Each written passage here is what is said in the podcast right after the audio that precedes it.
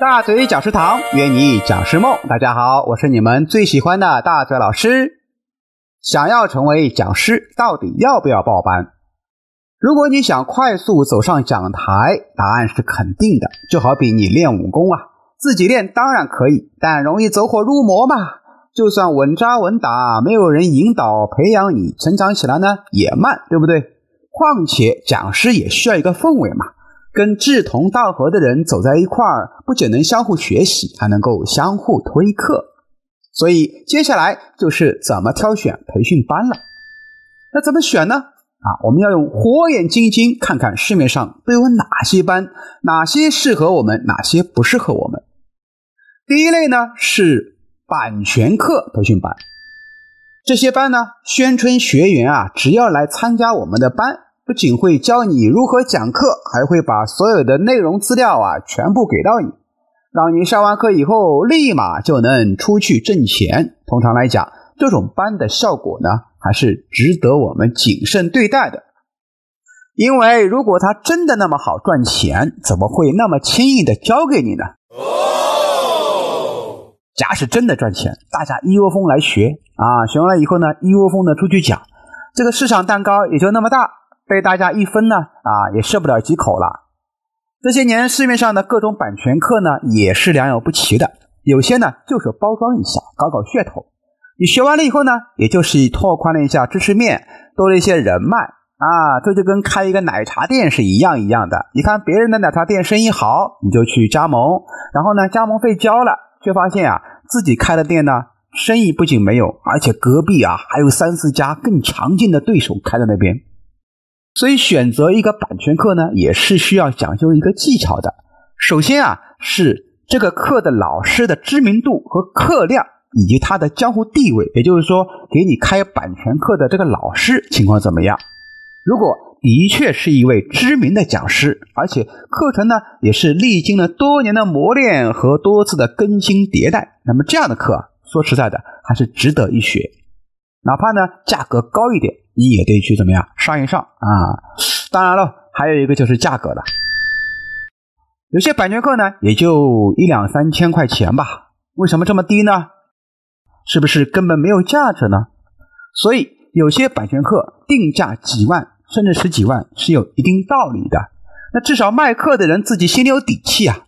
啊，当然不能也说，呃，价格高的就一定好啊。至少说价格高的，你可以去了解一下啊。那些价格特别低的啊，有些甚至低到几百块的，你就别去浪费时间了。说不定啊，就是一个套啊，不仅被割了韭菜，说不定呢还会套的更多。第二类呢是单纯的知识技能类培训，现在市面上呢大多数的培训班啊，多数属于这样一类。给你上个两三天课啊，然后呢发一个证书，拍个照就算结束了。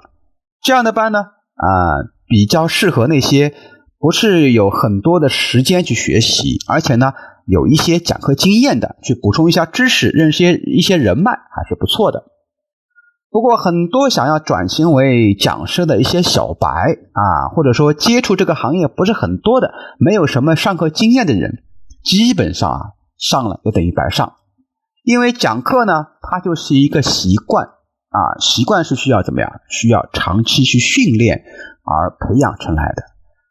所以啊，这样的课呢，嗯，小白也就不要去上了啊，浪费这个钱。那么第三类呢，是持续陪伴型的那种成长型训练营。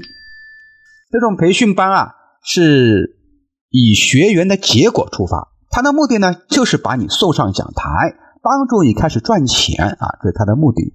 为了学员能够真正的成为职业讲师，那么他们的设计的课程呢，会比较有针对性，往往时间跨度比较大啊。上完课呢，还会有一些持续的训练科目。等你成长来成长起来以后呢，还会给你推荐到一些适合的平台去历练，最终啊，把你推向市场。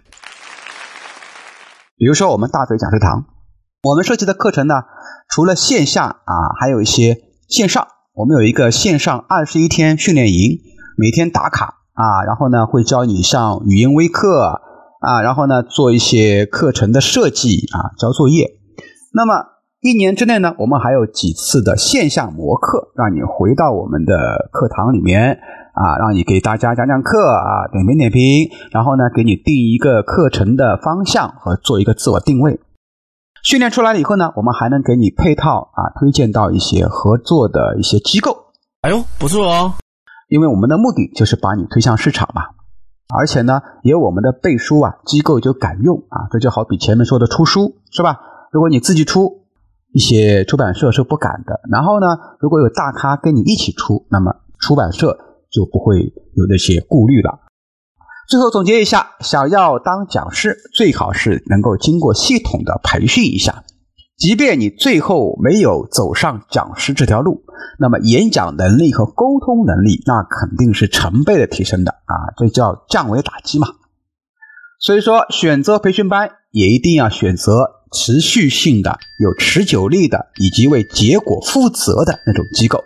好了，本期呢。咱们就分享到这些。如果你对讲师这份职业感兴趣，可以给我们留言，也可以加大师兄的微信详细咨询。我是曹大嘴，请持续关注大嘴教你当讲师。我们下期再见。